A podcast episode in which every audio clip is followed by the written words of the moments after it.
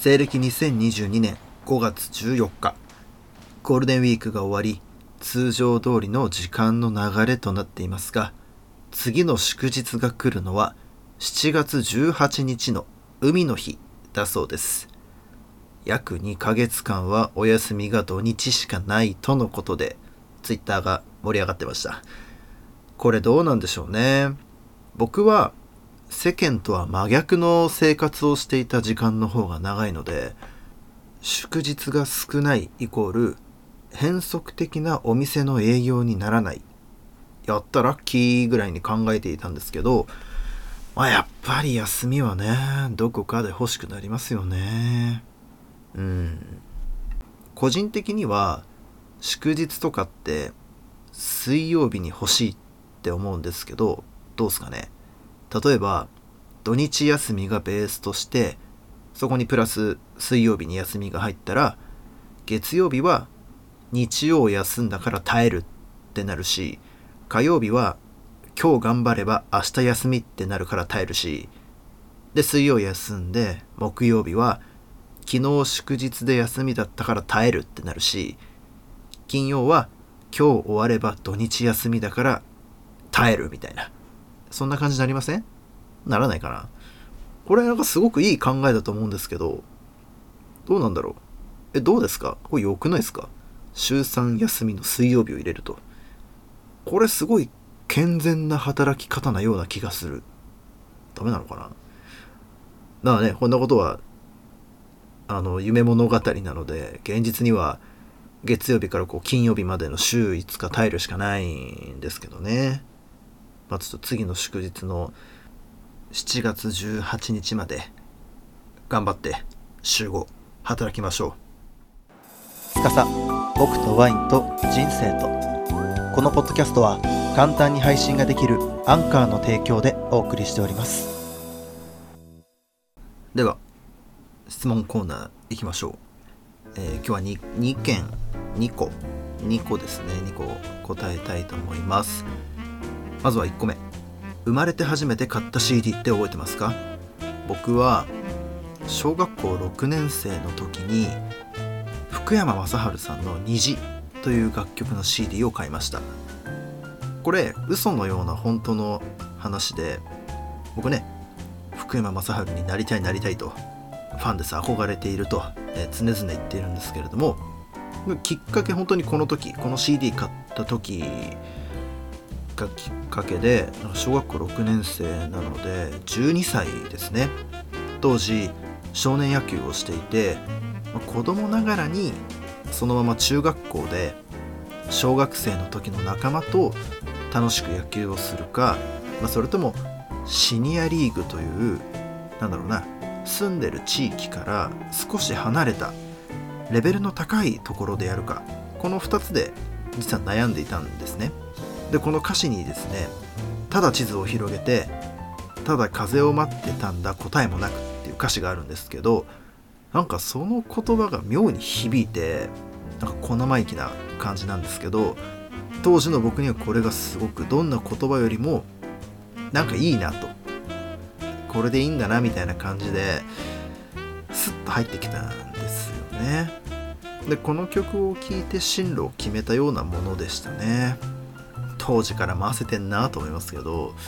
まあ、これがねきっかけで福山雅治という人を好きになってでそして今ねこうやってポッドキャストで自分が配信してそれでまた自分の憧れた福山雅治という人を話すことになるなんて想像できませんでしたからね。うん。やっぱラジオに興味を持ったというのも福山雅治ですしちょっとだけギターもやったことがあるんですけどやっぱりきっかけはね福山雅治だしやっぱりこう自分が幼い時に好きになった人憧れたこと憧れたものっていうのは大人になっても色あせることなくずっと好きでいられるような気がします。だからね他にもいくつか CD 一緒に買ったような気がするんですけどやっぱり鮮明に覚えているのは「虹」という楽曲の CD を買ったことですね。ドラマとかは見てなかったんですけど、まあ、ちょっとテレビでね流れてきたので、まあ、知ったきっかけはそれかな。ドラマとか、まあね、見てなかったからその福山雅治ってどういう人だっていうのも知らなかったしそこまで興味もなかったのでテレビを見ることに対して。ただこの曲だけがすごく良かったなっていうのだけは覚えてますね。お次はですね一番好きな映画とかあったら教えてください。おお。まあね第2回「つかくろラジオ」が更新されてずっと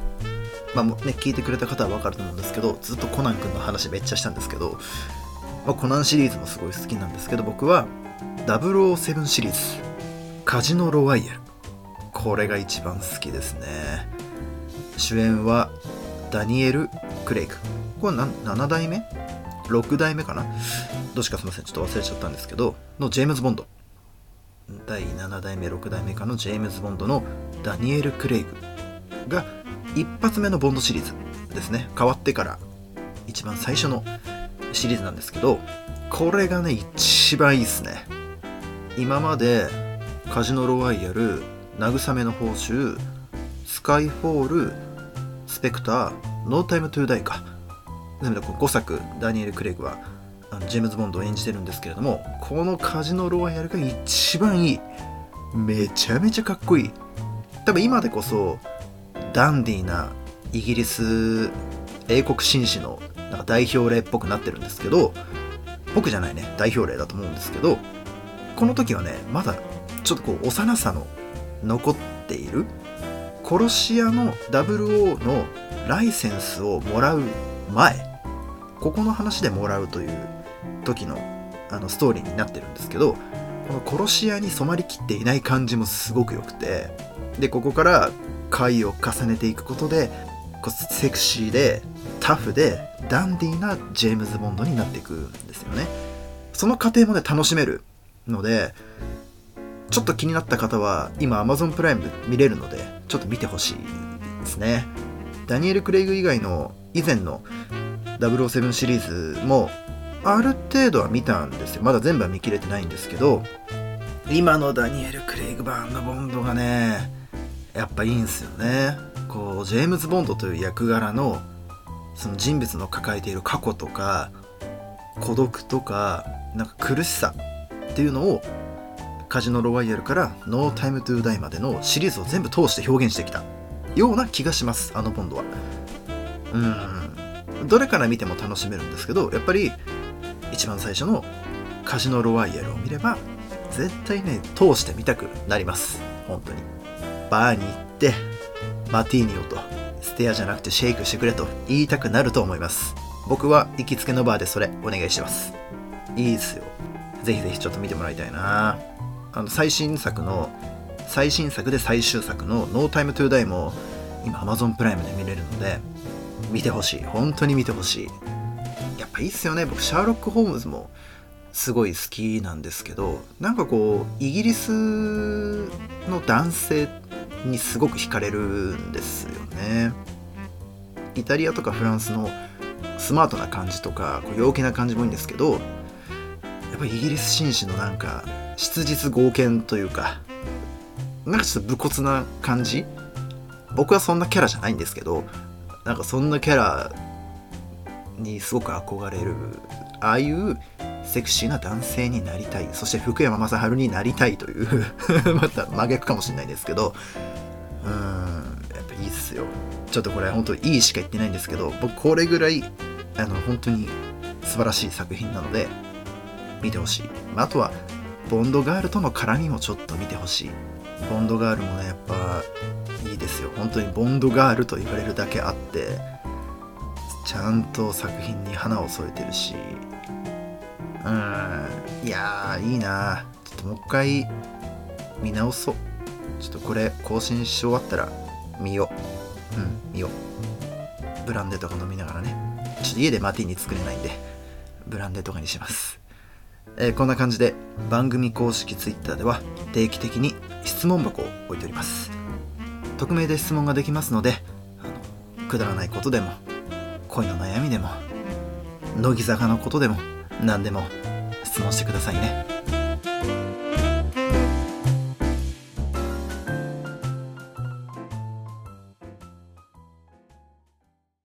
では今週のお酒のコーナーです。僕渡辺司が1週間のうちに飲んだお酒の中からおすすめのお酒を紹介するこのコーナー。ワインからお酒に変えたんですけど大体ワインばっかりです。ブランデーとかもそろそろうん紹介しようかなと思ってます。でも今週はまたワインです。えー、っと久々ですね。スペインのワインを紹介します。以前いつかの今年の1月ぐらいですかね。スペイン・リオハのポデガス・カンピーリョのカンピーリョ・レゼルバ2016というワインを紹介したんですでしたんですけど約4ヶ月ぶりの登場ですね。うんスペインのスティルとかって僕あんま普段飲まなくてどっちかというとカバとかシェリーとかに行ってしまうんで久々ですね。で今回はボデガス・アルセーニョのホフマン2020というワインを白ワインです、えー、場所はですねスペインの南東部フミーリアに位置するワイナリー。ということでまあ前情報がねここら辺にしてちょっとテイスティングに行きましょう。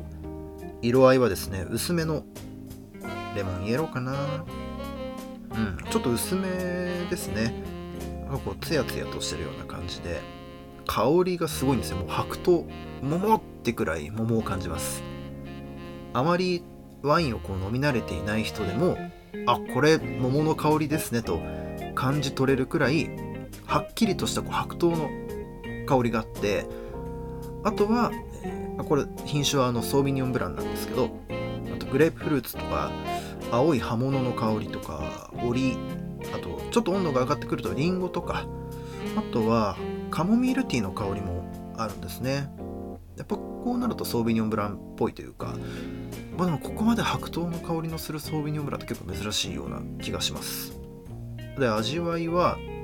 やっぱすごいニュートラルな感じ？嫌味がなくてさっぱりとしてて飲みやすいですね。で酸ははっきりとあるんですけどなんかこうトゲトゲしくなくて心地いい清涼感みたいな。なんだろうな。アルコールの入ったポカリスエットをちょっとイメージしてもらえるとアルコールの入ったじゃないなポカリスエットをイメージしてもらうと分かりやすいかもしれないですね。だから今くらいのねこうジメッとしてきたこのシーズンには非常にぴったりなワインです。僕ならそうだな。最初は細いグラスでこうキンキンに冷やしてこうね汗とかこう喉をね潤してもらってで温度をちょっとずつ上げてでそのままグラスもちょっと大きいグラスに変えてあげてなんか飲ませてあげたいですね。コース料理とかね食べてる人だったら冷たい前菜から温かいこう前菜に行く時に合わせてこうそんなことをしてあげると喜びとか楽しさが多分倍になるような気がします、まあ、手間なんですけどねサービスっていうのは手間ですから。手間をかけてなんぼだと思うのでこういったワインとかお食事をよりこう楽しく美味しく過ごしてもらえる時間の手間っていうのは僕個人は惜しまずにやりたいタイプなので僕は最初は冷たいグラスでであったかくしていろんな楽しみ方いろんな角度からなんか飲んでもらいたいなと思ったワインですね。